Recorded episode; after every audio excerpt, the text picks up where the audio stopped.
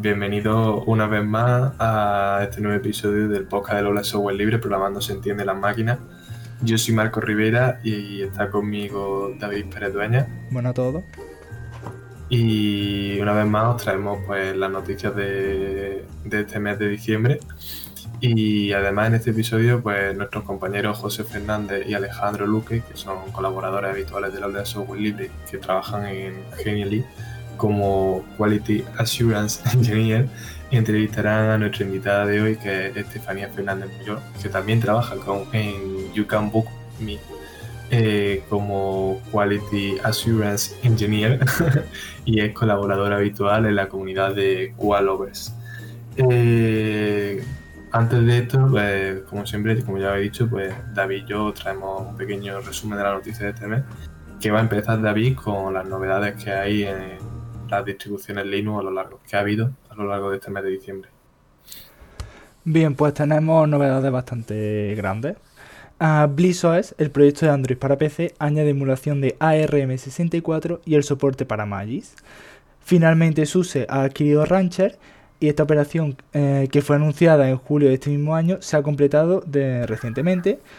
Y por último tenemos a Rocky Linux, un fork de Red Hat Enterprise Linux con el que cubrir el hueco que deja CentOS.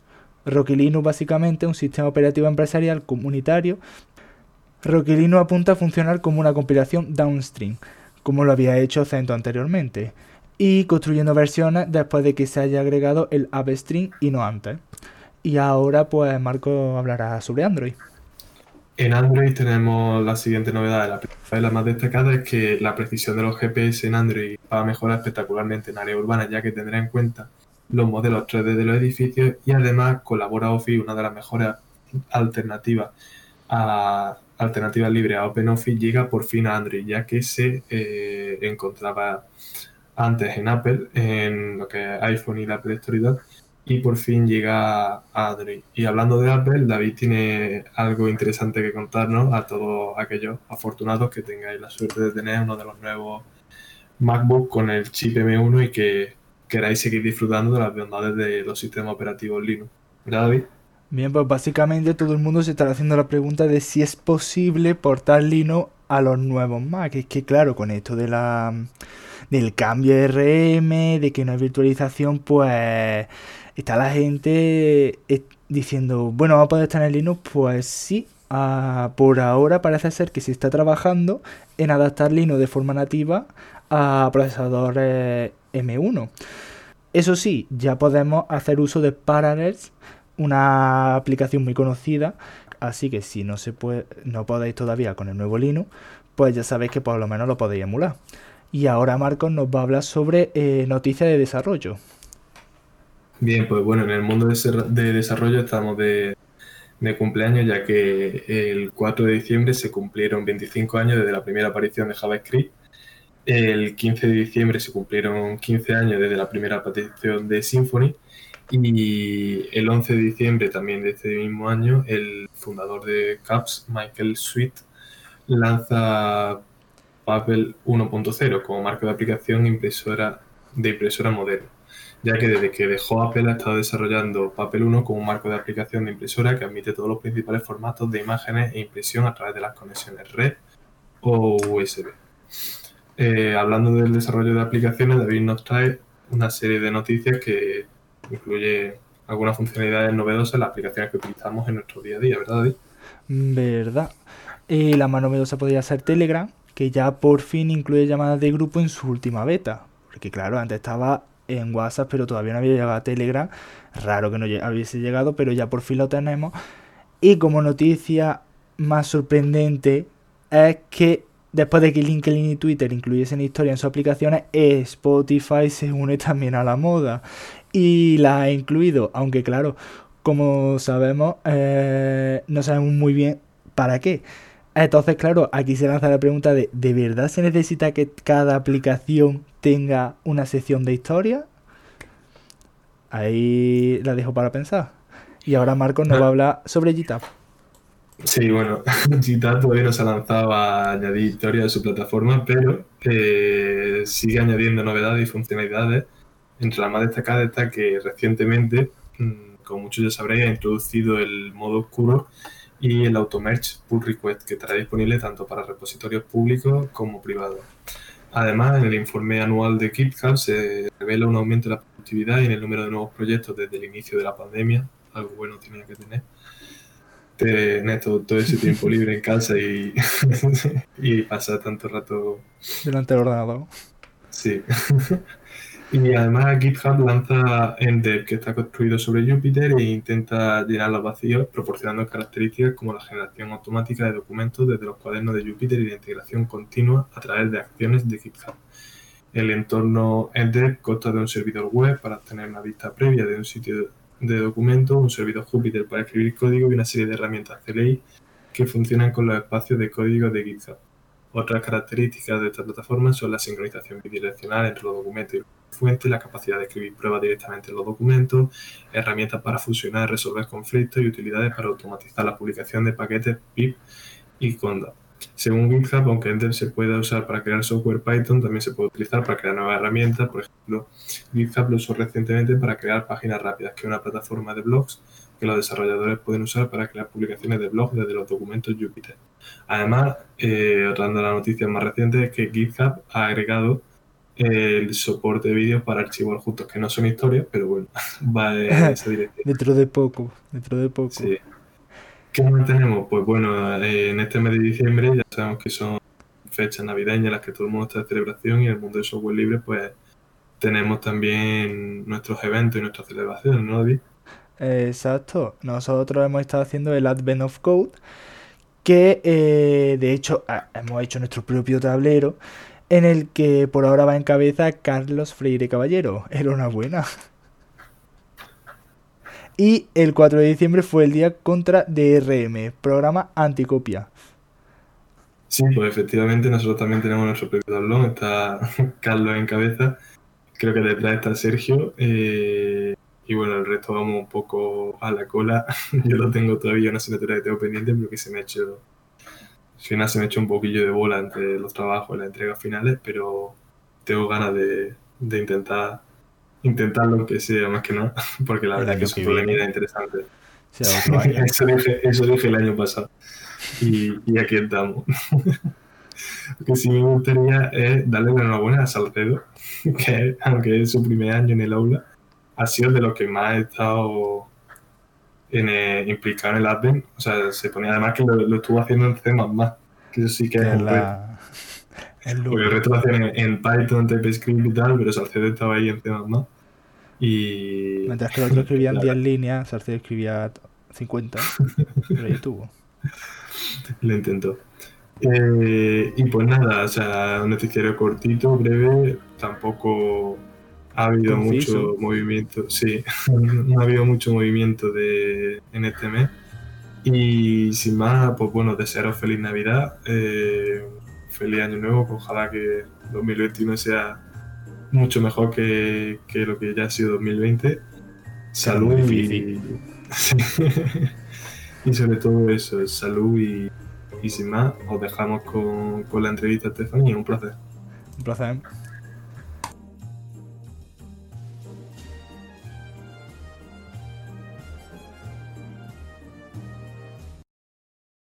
Bienvenido al podcast Programando sin de las máquinas de la Ola de Software Libre. Hoy tenemos el placer de tener como invitada a Estefanía Fernández Muñoz, que estudió la Ingeniería Técnica en Informática de Gestión en la UCO, hizo un máster en Ingeniería y Tecnología del Software en la Universidad de Sevilla y actualmente es Squad Engineer en remoto en You Can Book Me en Sevilla. Eh, Estefanía, bienvenida. Muchas gracias por invitarme. A ti por aceptar. Bien, eh, los entrevistadores vamos a ser mm, mi compañero José. Mm, bienvenido, José. Hola, buenas tardes, ¿qué tal? Y yo, que soy Alex. Y doy paso a José a que empiece con la sección de, su etapa universitaria. Pues como ha dicho Alejandro, vamos a empezar con la parte de la universidad. ¿Qué tal, Estefanía? Buenas tardes. Bien, bien, muy bien. Encantada de estar por aquí. Pues bueno, hemos visto que estudiaste en la Universidad de Córdoba y en la de Sevilla, hiciste tu máster allí. Eh, ¿Cómo definirías esa etapa? Eh, ¿qué fue, ¿Cuáles fueron los conocimientos que más te han aportado en, tu carrera profesional, ahora que estás trabajando como ingeniera QA? qué destacarías sobre, sobre esa parte? Pues, vale, bueno, pues yo hice la, empecé la carrera en la U con 2005. Hice gestión porque me llamaba mucho más la parte de gestión que la parte de sistema. Siempre me ha gustado más, por ejemplo, la economía, el, desarrollo más de software, más que las redes y ese tipo de cosas. Entonces, por eso me decanté más por la de gestión. Eh, una de las cosas que me gustó mucho del, del plan que daba la Universidad de Córdoba es que teníamos clases de inglés, tanto en primero como en segundo, en tercero era optativo y el inglés siempre ha sido una de las cosas que me ha gustado mucho, así que una de, las cosas buenas que me llevo de esa parte porque vimos inglés. Eh, y luego, mm, dentro de las asignaturas, creo que de programación me llevé una buena base. Es verdad que al principio me costó un poco porque me incorporé, yo hice la selectividad en septiembre, entonces me incorporé con el curso ya empezado 15 días. Cuando llegué a, a MTP, que era Metodología Tecnología de Programación, que era la primera asignatura de programación que teníamos, yo vi ya un código de 20 líneas y yo dije, Prinefe, ¿eso qué es? Entonces me chocó un poco, pero luego, luego bien. Y asignaturas sí que me gustaron. Eh, las matemáticas aplicadas me encantaron. La parte de, de, cifrado y ese tipo de cosas me gustó muchísimo. Eh, contabilidad y economía me gustó mucho. Eh, proyectos también fue una asignatura que me gustó mucho y que me ha servido mucho a la hora de saber qué es un diagrama de GAN, cómo se organizan las tareas y ese tipo de cosas. Eh, y también ingeniería del software, que yo creo de mi promoción era la asignatura más odiada porque era de las más difíciles y siempre decían que había un trabajo final en el que con la persona con la que te ponías terminabas peleado de, de lo difícil que era ese trabajo. Pero yo al final no me peleé con mi mejor amigo, que es con el que lo hice, y aprendí muchísimo sobre todo de, teníamos, vamos, me acuerdo todavía del proyecto, teníamos una barrica de vino y teníamos que crear el, software que iba a controlar esa barrica y, lo, y toda la parte del vino, de la humedad, de la temperatura y teníamos que modelarlo y llegarlo casi hasta programarlo desde el principio. Y me gustó muchísimo esa experiencia y sobre todo esa asignatura porque aprendí muchísimo que hoy en día sigo utilizando. Interesante, interesante. Y durante tu paso por la universidad, em, si bueno, dirías que habría que cambiar algo en el sistema educativo tal y como está planteado. Bueno, es verdad que cuando tú lo hiciste, eh, pues ya ha pasado bastante tiempo. Ya ha pasado tiempo. Pero, o sea, en, conforme a lo que tuviste, dirías que ese plan educativo necesitaría algún cambio. Y si es así, mm, ¿qué diría que necesita? O que necesitaba en aquel momento. Vale, yo por ejemplo lo que sí noté es que eh, cuando vine a la, Universidad de Sevilla a hacer el máster, la mayoría de la gente que había estudiado aquí tenía una muy buena base de Java que nosotros ni siquiera habíamos visto en, mi plan, porque se veía C y C++. Y es verdad que, aunque C++ es un lenguaje orientado a objetos y Java muy similar, ellos tenían una base de Java que yo no tenía ni idea. Y al final me la tuve que aprender por mi cuenta. Mi, mi trabajo fin de carrera fue hacer un, una aplicación de Android, que era un, pseudo Twitter que filtraba los tweets que tú querías o te eliminaba del timeline lo que tú quisieras. Y a partir de ahí fue cuando yo aprendí Java por mi cuenta, porque en la, en la carrera como tal no lo tuve. Entonces, el haberlo tenido a lo mejor me hubiera ayudado mucho esa parte, el, el aprenderlo. O por lo menos que nos enseñaran un poquito, porque creo que no teníamos ni una asignatura, ni una optativa siquiera que, que nos diera algo de conocimiento de Java. Entonces, algo más, es verdad que ahora han cambiado mucho las cosas. De cuando, cuando fui al Salmorejo Hotel, por ejemplo, me di cuenta de que había un montón de cosas hechas en la comunidad de software libre que no había tanto en mi época. O que a lo mejor yo no estaba tan activa participando, pero es verdad que antes no teníamos tantos medios y tanta facilidad como lo hay ahora. Entonces, es verdad que el, el cambio y las cosas que podía recomendar son las que se están haciendo ahora que antes no se podían hacer o ni siquiera se planteaban hacer. Y bueno, sobre eh, el tema testing, eh, ¿cómo son las pruebas que se explican en la carrera? cero, cero patatero. Por ejemplo, yo en la, en la, Universidad de Córdoba, la carrera, creo que lo que más aprendí de pruebas fue en ingeniería del software, que me enseñaron que era una, una versión alfa, una versión beta, cómo se nombraban las versiones eh, y poco más, a lo mejor las fases de desarrollo, prueba, el ciclo en cascada y ese tipo de cosas que ya ni se usan, pues eso creo que fue lo que yo aprendí en la carrera de prueba.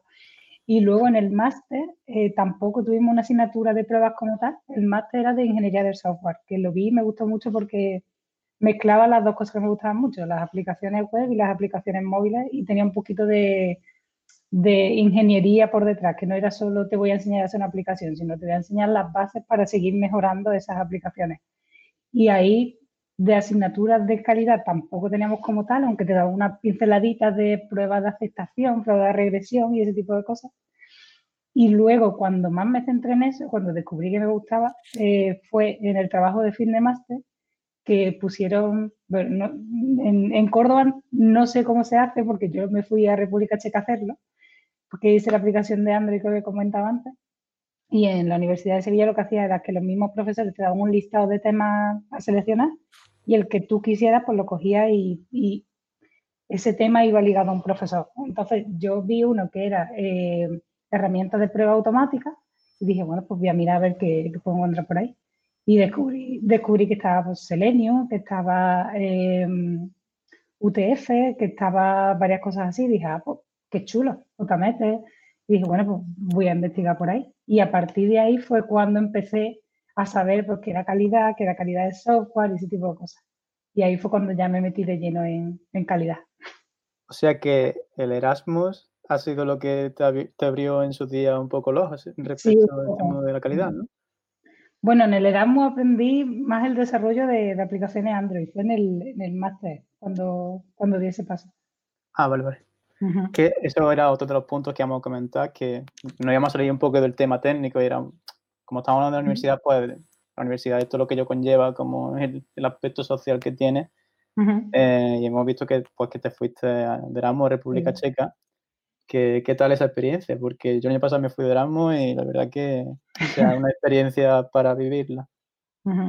Muy chulo. Yo tenía claro, mi idea siempre había sido irme a Inglaterra, pero había dos plazas y, y, no la cogí.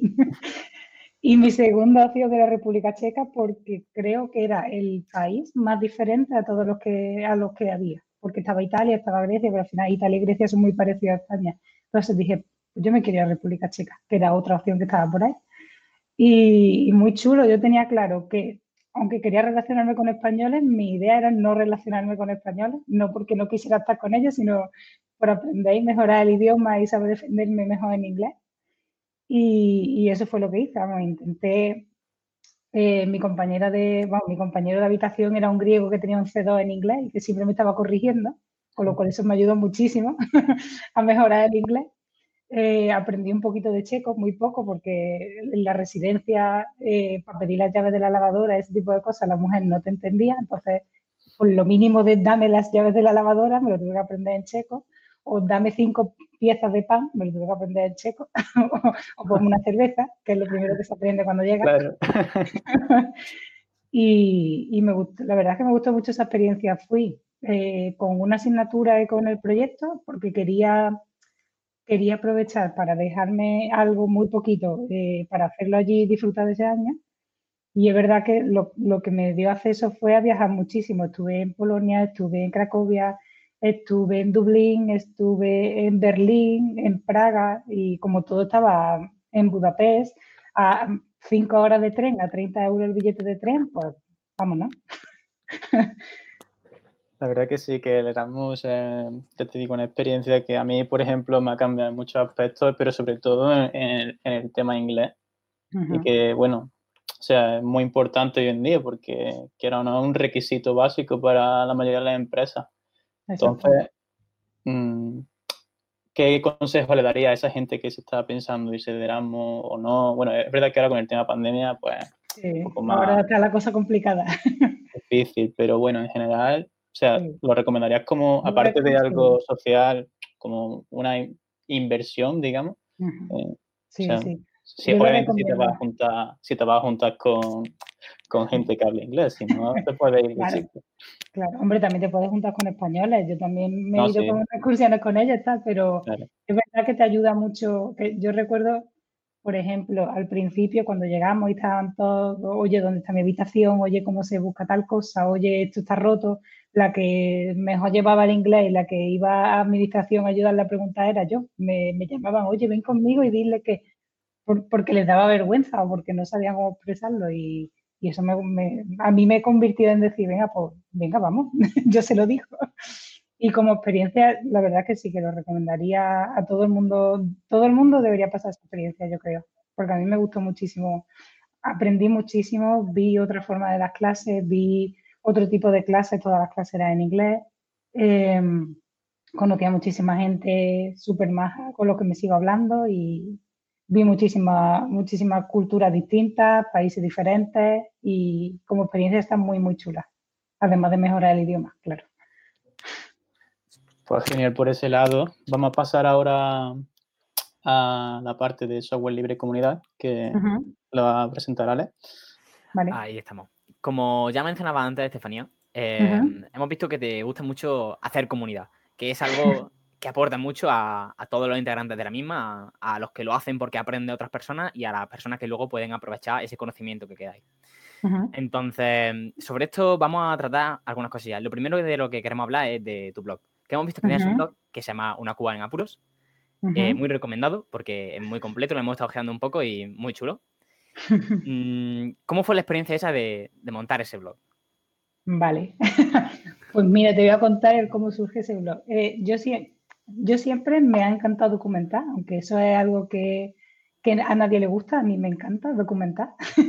y siempre que he pasado por las diferentes empresas en las que he estado, siempre la wiki, siempre era yo la que la mejoraba, la que añadía artículos, la que publicaba tal. Y siempre me daba mucho coraje de que dejaba esa empresa y todo el conocimiento que yo había aportado se quedaba ahí y no me lo llevaba. Entonces, eh, hace tres años, dos años, más, más de tres años. Eh, estuve en una empresa, me fui a una empresa que se llama S2, aquí en Sevilla, y, y mi función era crear el departamento de QA porque no tenían departamento como tal, entonces querían a alguien que creara el departamento, eligiera a la gente, la formara y tal. Entonces, eh, mientras, vamos, desde que empecé la primera entrevista hasta que ya me dijeron, ven así, eres tú la persona, yo estuve ahí dándole vuelta a decir, vale, pues si que montar un departamento, ¿cómo montaría yo un departamento? ¿Y qué es lo primero que tengo que hacer? Pues crear documentación para las personas que lleguen, que a lo mejor sean juniors y no sepan qué es, pues enseñarles un poquito de qué es QA. Entonces, en esa época dije, venga, pues todas las cosas que yo he ido escribiendo, mm, leyendo y tal, voy a ordenarlo de alguna forma y ponerlo, reflejarlo en un blog. Entonces, con eso nació el blog. Y, los posts van desde qué es QA, para qué sirve, qué tipo de pruebas hay, eh, para qué sirve cada una, tipo de herramientas, eh, algunos ejemplos prácticos, cómo solucionar problemas. Entonces, eso era lo que yo he querido aportar de todas las cosas que a mí me hubiera encantado que alguien me enseñara desde día uno, pues enseñarlas, enseñarlas ahí para todo el que las quiera leer. Sí, muy útil, muy útil, aporta mucho. Em, entonces, hablando de todo, siguiendo el tema con el hilo de la comunidad, como íbamos diciendo, también hemos visto que participa en algunas comunidades como Sevilla QA o QA Lovers. Entonces, sobre eso nos gustaría que, que os toque un poco ese tema. ¿Cómo ha avanzado, cómo ha sido ahora el tema de hacer comunidad con la pandemia y prepandemia? Eh, comunidades en las que hayas participado que te entusiasmen o que te parece que hayan hecho proyectos chulos. Comenta un poco tu experiencia. Vale, pues por ejemplo, en Sevilla QA, eh, el responsable de Sevilla QA era mi antiguo jefe y me encantaba él cómo montó esa comunidad y cómo quiso aportar. De hecho, la segunda, la tercera charla de Sevilla QA la hice yo sobre zonas y sobre eh, pruebas, que la hice en S2, que la di allí. Y está en YouTube, por si la queréis buscar, estoy por ahí. Eh, y me gustó mucho el, poder tener una comunidad aquí en Sevilla que se dedicara solo a QA, porque al final, mm, dentro de todas las empresas, eh, nos conocemos todos, porque al final si nos ha pasado por una, conoces a otra persona que ha estado y tal, y al final somos un grupo de amigos que dijimos, oye, pues vamos a tener algo que nos nutra a nosotros, que podamos hacer eh, diferentes charlas, que podamos seguir aprendiendo entre nosotros y hacer comunidad y resolver problemas. Entonces, por, por eso decidí apuntarme a Sevilla QA y dar la charla y ayudar todo lo posible en Twitter y montar eventos. Por ejemplo, lo último que hicimos pre-pandemia eh, fue uno que vino Víctor Gómez Adán, que es bastante crack, de hecho, el, la persona que tiene QA Lovers, la que la ha creado, y vino aquí a Sevilla a darnos un, meetup de, de QA aplicada a Lego. Y estuvo súper chulo porque se trajo los Legos y estuvimos allí montando cosas en equipo y estuvo muy, muy guay. Eso ahora no se puede hacer. Pero bueno, una pena. Y, luego eh, en QA Lovers, pues lo mismo, él me comentó, oye, tengo la idea de crear esto, nosotros habíamos hablado ya antes, de hecho me, me llevo muy bien con él, quiero crear esto, me gustaría tener a alguien que me vaya ayudando en la comunidad y tal, voy a crear un Slack, eh, voy a escribir artículos, por si quiere ayudarme, yo dije, claro, entonces pues creo que escribí dos artículos para, el blog y en la comunidad tienen un Slack donde la gente suele ir preguntando dudas, problemas y tal, y yo siempre intento me contestarlo, ayudar, poner artículos que veo curiosos, ese tipo de cosas. Y también, por ejemplo, hay otra comunidad con, la que he participado varias veces que se llama Northern Quality, que son el responsable de la comunidad Fran Moreno de, Singular y otro chico, Aris, que ahora ya no está dentro de esa parte de la comunidad, aunque nos sigue por ahí.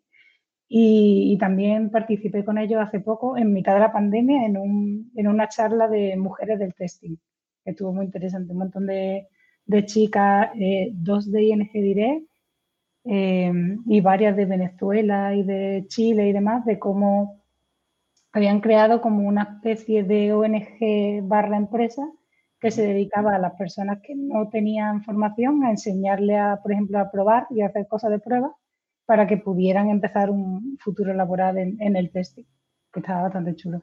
Muy buena iniciativa, ¿eh? muy interesante. sí, sí. sí. No recuerdo el nombre de la empresa, pero luego la cuento para, que la pongáis por ahí. Perfecto. Bien, eh, a continuación queremos ya hablar un poco más de a nivel profesional.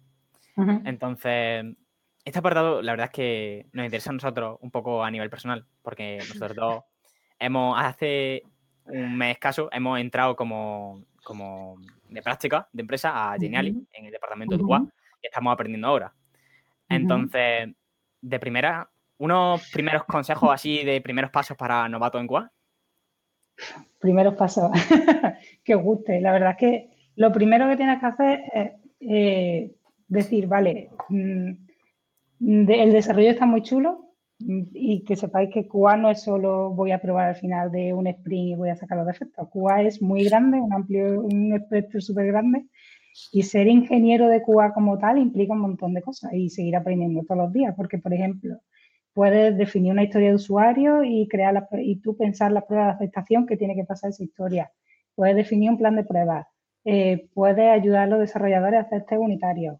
Eh, puedes ayudar en la parte de integración continua con Jenkins, con, con AWS, con la herramienta que sea. Eh, puedes programar test con, cualquier herramienta, con Selenium, con Cypress, con, con lo que quieras. Y es verdad que es un rol muy completo, pero que te tiene que gustar, que es algo que, que al final a, mí me gusta mucho más que el desarrollo y siempre digo que QA es un desarrollador sin presión, porque al final tú no tienes que terminar una feature, tú la tienes que romper. Entonces tú la rompes y te vas y dices, oye, arréglalo, yo me voy hasta mañana. Entonces somos, desarrolladores sin presión, ninguna.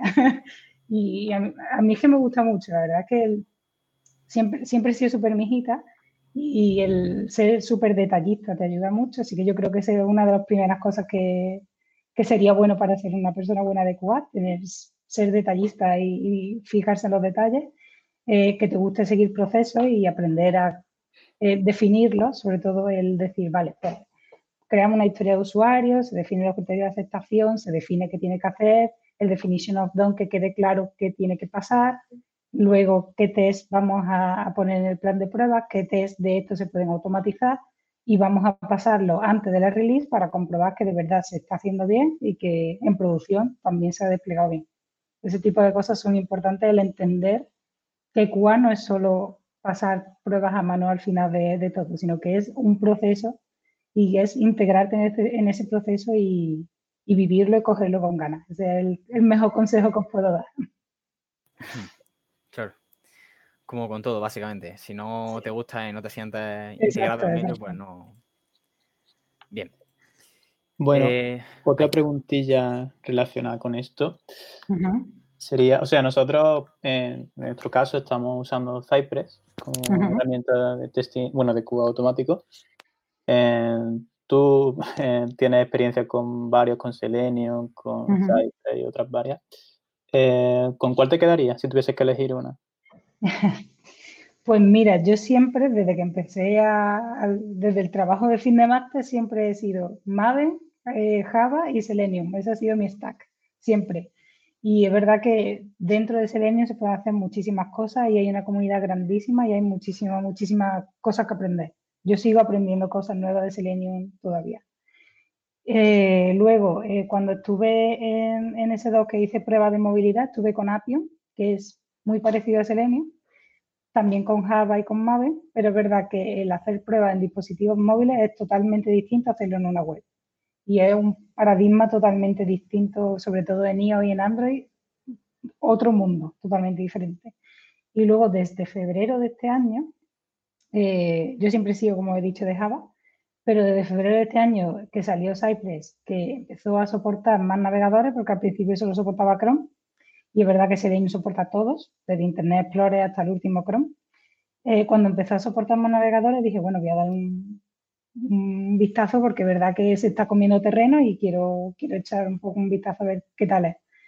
Y, la prueba que hice fue, teníamos eh, unos 300, 400 T en ese momento en Selenium que nos tardaban casi cuatro horas en ejecutarse. Los hice más o menos en Cypress sin ponerme eh, con los mismos XPath y los mismos elementos y demás, y me tardaban menos de cuatro minutos. Entonces dije, madre mía, mm, ¿qué está pasando aquí? esto, esto tengo que investigarlo más. Entonces, a partir de febrero, Cypress empezó a tener eh, soporte de Firefox y soporte de Edge. Y dije, bueno, pues, ¿por qué no migramos? Es verdad que yo de JavaScript eh, aprendí un poquito, no soy una máster de JavaScript, yo siempre he sido de Java, pero es verdad que no me ha resultado difícil el paso de uno a otro. Y aunque tengo que seguir mejorando muchísimo, porque ahora mismo soy una junior de JavaScript totalmente. Pero es verdad que Cypress sigue muchos patrones de, Selenium y al final el conocer un framework de prueba mm, es bastante sencillo. Una vez que sabes de uno, es fácil adaptarte a otro. Tienes que adaptarte a sus peculiaridades, pero es verdad que Cypress me está gustando mucho últimamente y, le estoy dando bastante caña también. Y si queréis ver algún ejemplo, en mi GitHub tengo dos, uno de Selenium y otro de Cypress, por si queréis echar un vistazo. Pues sí, pues le echaremos un vistazo porque de esto tenemos, ahora mismo estamos desarrollando, o sea, esto es de nueva y tenemos muy poquitos test y tardan como el doble que te tarda a tiro tuyo, o sea, 400 pruebas, así que a ver cómo agilizamos eso. pues muy interesante. Y bueno, tú que tienes ya una trayectoria profesional bastante marcada, o sea, ¿cuáles dirías que son tus referentes o las pautas que sigues para seguir mejorando? Porque en esta industria mm, es lo que requieres, es un aprendizaje continuo. Entonces, ¿cuáles dirías tú que, que, eso, que son tus referentes? Mm, vale. Pues, pues, por ejemplo, hay, eh, hay varias personas que, que, tuve la suerte de conocer en la Selenium Conf, que fui el año pasado a Londres, estuvo muy, muy chula. Eh, por ejemplo, uno de los creadores y, desarrolladores más grandes de Java de Selenium, lo conocí allí. También a varias personas, por ejemplo, Angie Jones, que, es una chica eh, de, no recuerdo el nombre, de Tools, creo que es la herramienta donde ella trabaja, que es como hace testing visual con Selenium, que está muy chulo también. Y, ha montado desde hace año y pico una web que se llama Test Automation University, que está muy chula, y tiene cursos dedicados solo a automatización de testing de Java, de JavaScript, de rendimiento, de muchísimas cosas, y estoy intentando hacérmelos todos, porque me gustan bastante. Eh, ¿Cuál más? Luego seguí varias comunidades, en Medium también suelo leer artículos casi a diario. Eh, también intento publicar yo algunos. Hace poco hice uno de mm, cómo ejecutar los tests en Cypress con Edge en Linux, que se puede instalar Edge en Linux. Y fue como, ¡guau! ¿Esto qué es? ¿Qué, clase de magia negra es esta? Pero me gustó mucho la experiencia y lo quise publicar. en dev.tu también hay un montón de tutoriales y de, y de posts bastante chulos. Eh, luego hay otra web que se llama Ministry of Testing, que también ponen cosas bastante chulas. Y al final, pues, ir siguiendo personas en Twitter que, que, pongan cosas de calidad o que me hayan gustado los artículos para ver qué más cosas suelen ir poniendo y, y estar un poco al día de eso, para seguir aprendiendo. Genial, tomamos nota porque no hace falta. Sí, poco a poco, sin prisa. Mm, volviendo un poco al tema pandemia, sin que se haga repetitivo, porque a día de hoy es prácticamente de lo único que se habla. Pero vaya, en la actualidad, entonces, em, tú trabajas en remoto, eh, en, You Can Book Me, y la pregunta es, ¿ha afectado tu trabajo el tema COVID? ¿Has seguido trabajando en remoto como siempre? ¿Cómo ha funcionado eso?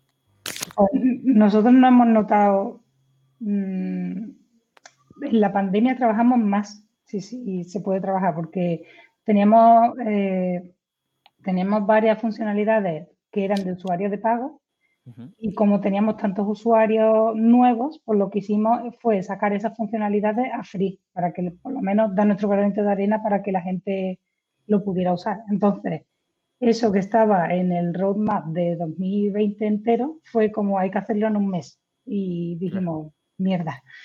Te puedes imaginar cómo fueron esos meses. Yo creo que terminaba a las 7 o las 8 de la tarde casi todos los días y diciendo, madre mía, mañana es el día que me espera. Pero bueno, después ya cuando pasamos eso y sacamos esas funcionalidades, ya ha sido en un día a día relativamente normal. No hemos tenido grandes picos. Pero en esa fase justo de la pandemia, que fue cuando nos hicieron el lockdown, que mi jefe decían, el lockdown, el lockdown, cuando nos encerraron, básicamente, fue eso, esos meses fueron duros. Además, eso de el ir a comprar con miedo, que salías a la calle y parece que estaba haciendo un acto terrorista o lo que sea yendo al supermercado, es que era algo tan raro que, que me sorprendió muchísimo, pero, pero bueno, lo hemos llevado lo mejor posible, la verdad. Ya está la cosa más, más tranquila. Sí, sí. Esperemos que, que lo antes posible. mejor. Claro, claro. Bien, bien, bien. Em, a continuación, hablando un poco sobre la figura de, del ingeniero de QA o del equipo de QA, que originalmente no se contemplaba tanto como, como un trabajo aparte del equipo de desarrollo, sino que estaba integrado en el mismo. Mm, hay gente que aún como que duda un poco de la eficiencia de que realmente merezca la pena hacer el trabajo de QA eh, aparte después del desarrollo, que piensa que a lo mejor eso ralentiza el aporte de valor al producto. ¿Qué comentaría a esa gente para convencerlos definitivamente? Vale. Pues, por ejemplo, eh, lo, lo, que yo he hecho alguna vez. Hemos tenido clientes, sobre todo, siempre, te voy a hablar más de esa parte porque fue la parte donde más expuesta a clientes estaba. Siempre antes he estado más dentro del equipo y yo no tenía que enfrentarme a los clientes. Pero en mi parte de S2, que tenía yo era la persona que iba a hablar con los clientes, a decirle, oye, pues calidad te va a dar tal, tal, tal, y lo necesitas y necesitamos que lo tengan en el equipo y te va a aportar mucho, pues al final tenía que ir recogiendo datos de los proyectos que íbamos haciendo para darle valores para que los clientes lo vieran. Entonces, lo que solíamos hacer era, eh, vamos a, mm, dime cuántos errores suelen salirte ahora o la estabilidad de la aplicación o algunos tipo de esos valores. Vamos a meter una persona de QA a partir de ahora y en seis meses volvemos a mirar estos ratios. Y es verdad que los errores disminuyeron muchísimo, que la estabilidad de la aplicación mejoró, que se empezaron a hacer test unitarios, que los desarrolladores tomaban más en serio ese, esa persona que estaba dentro del equipo porque se iba integrando cada vez más. Y al final, la calidad no se ve de un día a otro que tú metas a una persona y al día siguiente está libre de calidad, ¿no? Y también hay que tener en hay que tener presente que calidad no significa que una aplicación esté libre de bugs. Siempre va a haber defectos, siempre, porque somos desarrolladores, somos personas y se cometen errores. Pero el tener a una persona que esté ahí y que mire, yo siempre lo digo como, tú estás desarrollando, tú sabes lo que estás desarrollando y siempre tienes un camino en el que lo pruebas. Pero tú se lo das a una persona ajena a ese desarrollo y que no está contaminado con ese desarrollo y seguro que ve otro camino que tú no has pensado siquiera. Y en ese camino puede romperse y que otro usuario lo haga, pues antes de que el usuario lo haga y se le rompa, yo te lo he roto antes. Entendiendo romper no a mala leche, porque es verdad que siendo Cuba hay que tener muy, mucha mano izquierda para estas cosas, porque no es fácil ir a decirle a oye, esto es una mierda y se rompe. Tampoco puedes ir así, hay que decirle, oye, que he hecho esto, esto y esto, y mira, he encontrado este fallo. Y siempre ir en el sentido de, encontrado este fallo, me da error en esta línea, me ha salido este mensaje de error, he mirado las trazas y he visto esto, eh, siempre aparece el error con este tipo de producto, algún más detalles, que no solo sea en esto se rompe, míralo, no. Yo siempre intento dar los, máximos detalles posibles para que a la persona de desarrollo le sea lo más fácil posible arreglarlo y, y mejorar, porque al final tu cometido no es solo ayudar al equipo, sino también tener la mejor versión posible del producto que, en el que estás trabajando. Por eso una persona de QA yo siempre digo que tiene que tener dos visiones. La del desarrollador, que es yo veo el código que se está desarrollando y que voy a probar, lo entiendo y sé qué hace y entiendo, incluso mirando el código, tú puedes saber dónde puede fallar cuando ya más o menos lo sabes, eh, o mm, eh, qué punto puede habérsele pasado al desarrollador, el camino que él sí ha probado y yo sé que los demás no lo ha hecho. Y luego la visión del usuario más tonto posible que puedas encontrar y que vaya a romperte la aplicación, porque tiene que ser como una combinación de los dos. claro. Vale, Estefanía, otra pregunta relacionada con, el sector laboral. Em, o sea, ahora como, como, hemos visto la figura del QA, ¿cuál, es, ¿cuál es tu opinión sobre la figura de un ingeniero QA o del equipo de QA respecto al tiempo? O sea, ¿cómo ves esa progresión de un QA en concreto? Vale. Yo creo que es muy importante tener a alguien dedicado en tu equipo. Sobre todo, siempre yo creo que lo mejor es tener dos visiones. Es decir, que tenga una persona dentro del equipo y que sepa quiénes son los desarrolladores, cómo desarrollan, cómo se trabaja internamente, qué cosas están sacando. Y ayuda mucho también tener a un equipo externo que no sepa nada del producto, que no sepa nada de los desarrolladores y que cuando tú saques una versión diga, venga, pues voy a probar eso y voy a ver qué encuentro. Entonces, esas dos perspectivas son muy interesantes. Yo creo que la mejor combinación sería algo así, es decir, tengo a alguien interno que me ayuda y que me mira y supervisa que todo esté bien, y tengo a alguien externo que si por cualquier cosa la persona interna está viciada o ya sabe el camino o se le pasa algo, que siempre puede ser, pues que lo vea también alguien desde fuera, con ese punto de vista. Ajá. Y esa Sería una combinación perfecta. Eh, ¿En cuántos casos crees que será esa combinación perfecta en el mundo, en el mundo real? Yo, en el mundo real. Pues desde que llevo trabajando solo en una de las empresas en las que he estado, solo en una. Y fue, y me gustaba mucho porque yo era la persona dentro del equipo interno y luego eh, tenían contratado una agencia de Rumanía, que era la externa, que era una agencia que se dedicaba solo a hacer, a hacer QA y que estaba tres días en preproducción probando la aplicación y las cosas nuevas que decían. En plan, las secciones que hemos, que hemos tocado son tal, tal, tal y las cosas nuevas que hemos metido son esta, esta y esta. Entonces ellos lo veían y si veían algún defecto, yo estaba pendiente del Jira de decir, vale, esto está ya reportado, esto lo estamos arreglando, esto se me había pasado. Y un poco estar ahí y decir, vale, todo lo que está viendo está controlado porque lo hemos visto nosotros antes. esa parte me gustó mucho el poder trabajar con alguien en ese sentido. Pero luego, es verdad que siempre yo he sido la persona interna del equipo luego no había nadie más fuera, aparte de los usuarios que, prueben eso. Interesante el punto de vista.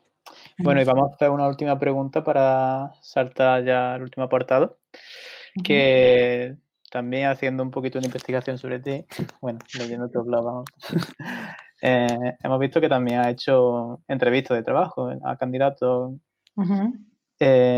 Y nos gustaría saber que desde el punto de vista de la persona que entrevista, ¿qué pesan más? ¿Las soft skills o las hard skills? Mm. depende, depende. Por ejemplo, eh, yo siempre que he buscado a una persona nueva, bueno, lo primero que tengo que decir es que siempre he estado en el otro lado y el estar yo haciendo la entrevista, la primera vez que la hice yo estaba a cagar, en plan, la voy a, la voy a cagar seguro.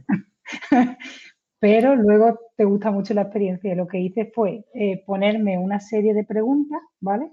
Que creo que están en el blog, que publiqué un artículo de eso. Una serie de temas y preguntas para hacer a los candidatos. Y los candidatos que intentaban filtrar eran, como por ejemplo yo estaba dedicada a Appium y a Java y demás, pues intentaba que tuvieran algo de experiencia en Java, tampoco necesitaba muchísima, y que al menos hubieran tocado algo de Selenium o que supieran cómo, funcionaba más o menos. Entonces, no daba tanta prioridad al que tuvieran esa hard skill y que fueran unos programadores super top, sino que me contestaran eh, lo más, yo creo que lo más honestamente posible a cómo eran o lo que habían visto y luego siempre intentaba mandarle una prueba técnica, que la prueba técnica era súper fácil de, bueno, si voy a hacer un despliegue en la web, por ejemplo, yo hacía con la de la empresa, pero si voy a hacer un despliegue en la web de S2, ¿cuáles son las cinco pruebas que me harías? Descríbemela en un plan de pruebas. Y solo con ver cómo describían esas pruebas, tú ya decías, esta persona es muy detallista y al tener este nivel de detalle o al expresarlo de esta forma, me gusta cómo lo está haciendo. No tanto como Mm, sabe Java de hace cinco años, me lo quedo, no.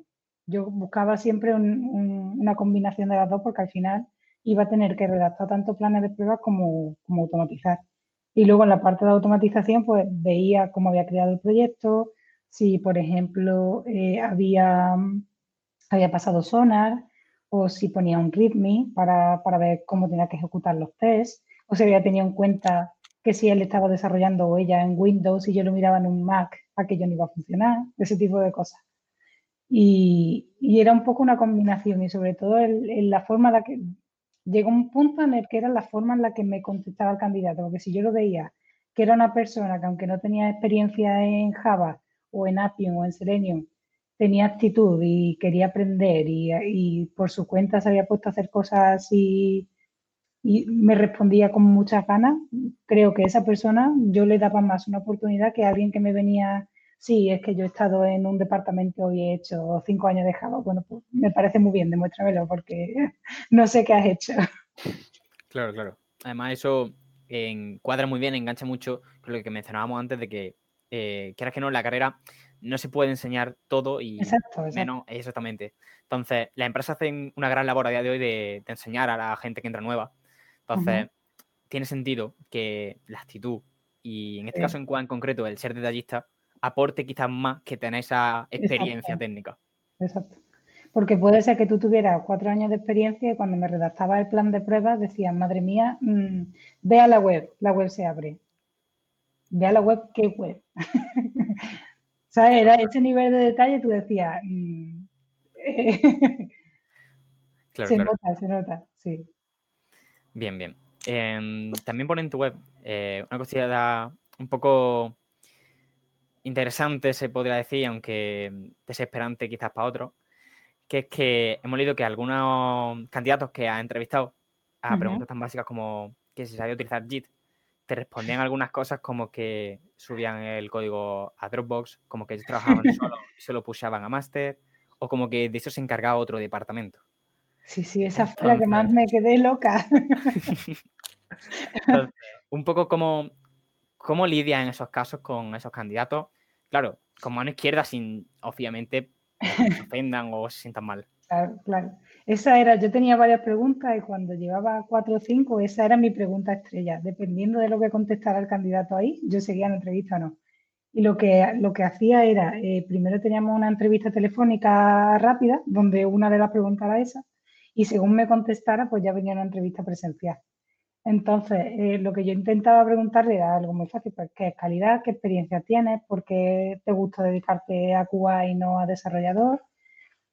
Varios tipos de cosas, ¿qué lenguajes de programación has usado? ¿Qué herramientas de, gestión continua has usado? Y cuando llegaba a esa, yo decía, vale, ¿y, has estado automatizando? Sí, pues, con, con qué... Em, ¿Cómo, ¿Cómo subías el código? ¿En qué repositorio lo usaba? ¿En GitLab? ¿En GitHub? Y me decían, no lo sé, el que me da mi empresa. Vale. Pero no te sabes el nombre, no, no, no, no me acuerdo. Ah, bueno, no, te preocupes, venga, seguimos. Entonces ya decía, les decía dos o tres cosas y yo ya apuntaba un no. Porque yo decía, vale, pues si esta persona tengo yo que enseñarle y me está diciendo que ni sabe qué es GitHub o GitLab, pues que, tampoco hace falta que sea un máster, pero por lo menos que conozcas qué es eso, que yo creo que eso es básico. o el que me dijo, yo lo subo a Dropbox, yo diciendo, vale, vale, oye, pues me parece una buena práctica, pero no es la que usamos aquí. ¿Cómo te defenderías con Git? me decía, pues es que no lo he usado nunca. Bueno, pues mírate algo y, ya vamos hablando en el futuro. Algo así más, ¿sabes? Que no fuera uno de sopetón. Claro. Ya te llamaremos. Exacto.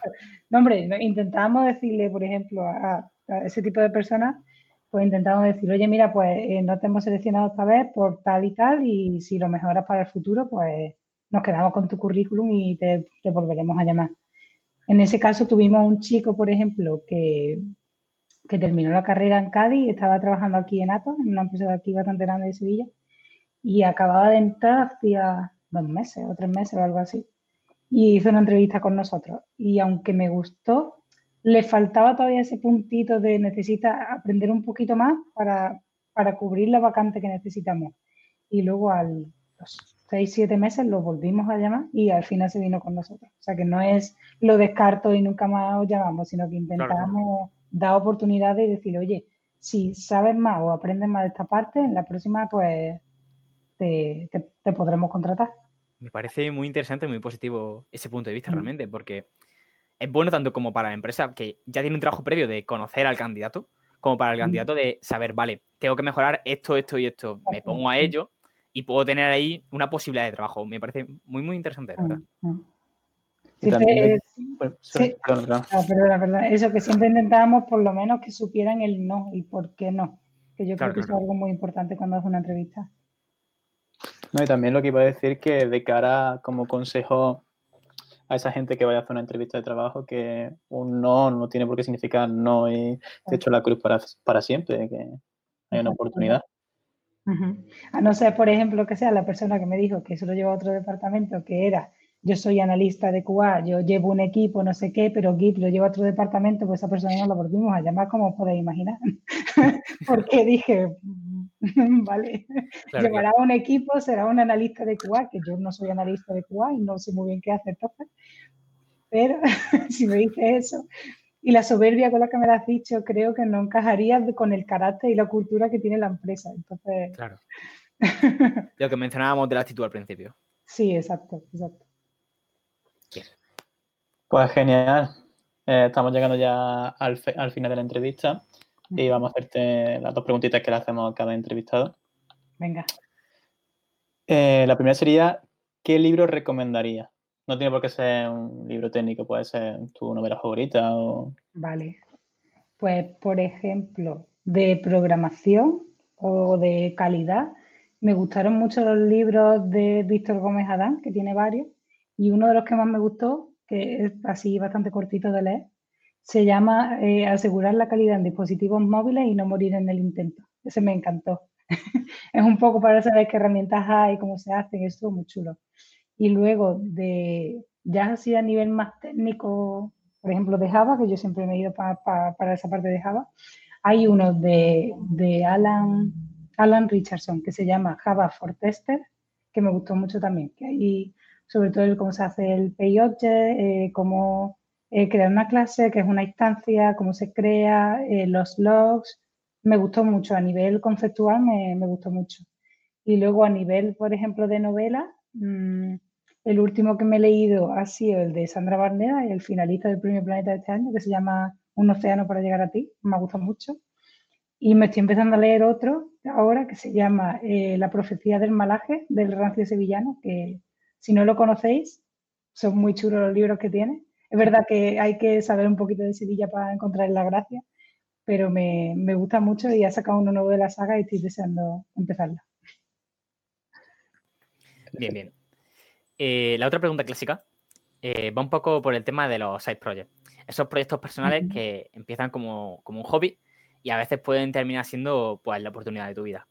Entonces, la pregunta es, que cuál es tu side project favorito que tú, hayas, que tú hayas participado en él. Ya sea favorito porque te aprendes muchísimo, porque te gustara con quien trabajaste o las tecnologías, o porque hayas sido muy exitoso. Tu side project favorito. Pues así que haya trabajado. Mm, cuando estuve en Emergia tenían un core de Selenium que era como como una abstracción de Selenium con cosas mejoradas y me ha gustado mucho el, poder aportar cositas ahí, me gustó mucho. Y así más de side project, mm, de cosas de tema de código, no lo sé. Por ejemplo, en comunidad me ha gustado mucho el, la parte que he estado haciendo en QAlover y eso de los artículos, de ayudar a la comunidad, eso como side project lo sigo teniendo y me gusta bastante. Y luego lo que estoy intentando, por ejemplo, este año también es hacerme eh, templates de de Selenium, de Cypress, de herramientas que, yo suelo usar para tenerlas ahí como un punto de partida para, empezar. Bien. Entonces, vamos entonces ahí con la pregunta para sorpresa ya. finalmente. Venga. Y esta pregunta, eh, hemos de decir que, que hemos hecho trampa, que no la hemos pensado nosotros, la hemos cogido de tu blog. Y es que nos parece una pregunta que tiene mucha chicha, que es una pregunta interesante. Cierto apartado de tu blog pone que si estás trabajando con un equipo de desarrollo, sacando efectos al trabajo que ellos hacen cada día, ¿cómo haces para que no te odien por hacer tu trabajo? Esa es mi última pregunta en las entrevistas, siempre, siempre. Y fue cuando, cuando hice mi primera entrevista en, en Malumba, que fue donde empecé de, de asistente de calidad, fue donde me la hicieron cuando yo terminé y me quedé súper loca de qué buena pregunta me acaban de hacer. Y cuando, cuando yo he tenido la suerte de, de ser la entrevistadora, la, la he intentado hacer también. Entonces, ¿cómo hago para que no me odien? Pues en ese momento lo que contesté fue, pues llevándole chuchería a los desarrolladores y que así cuando vaya con un defecto, si les doy una gomita, pues a lo mejor se lo toma mejor. Esa fue mi respuesta ahí. Y ahora, pues, sí, sí, lo que, lo que se me ocurrió en ese momento. Y, y ahora pues diría un poco, pues, entendiéndolo y sabiendo que, que cuando vas no, va, no vas a criticar el trabajo de alguien, sino a decirle, oye, he visto esto y tenemos que arreglarlo antes de que salga el cliente y hacerlo de una forma en la que no se sienta ofendida esa persona. Intentando siempre hacerlo de la mejor forma posible y sin, sin segundas, sin rencores y sin, y sin nada malo, sino simplemente diciendo, oye, hemos visto esto. Y yo creo que cuando estás dentro de un equipo y el mismo equipo empieza a ver cómo te estás integrando y cómo les estás ayudando, cuando le dices algo así no se lo toman como algo malo, sino como que tú le estás ayudando también. Claro, te ven que eres- sois parte del mismo barco. ¿no? Exacto, exacto. Al final remamos todos para el mismo sitio. ¿sabes? Exactamente. Bien, bien. Pues a no ser que quieras mencionar algo más. Nada, que un placer estar por aquí y haberos conocido. Exactamente. El placer es nuestro, Estefanía. Con esto concluye la entrevista y hasta, hasta otro podcast más eh, aquí en Programando se entiende las máquinas.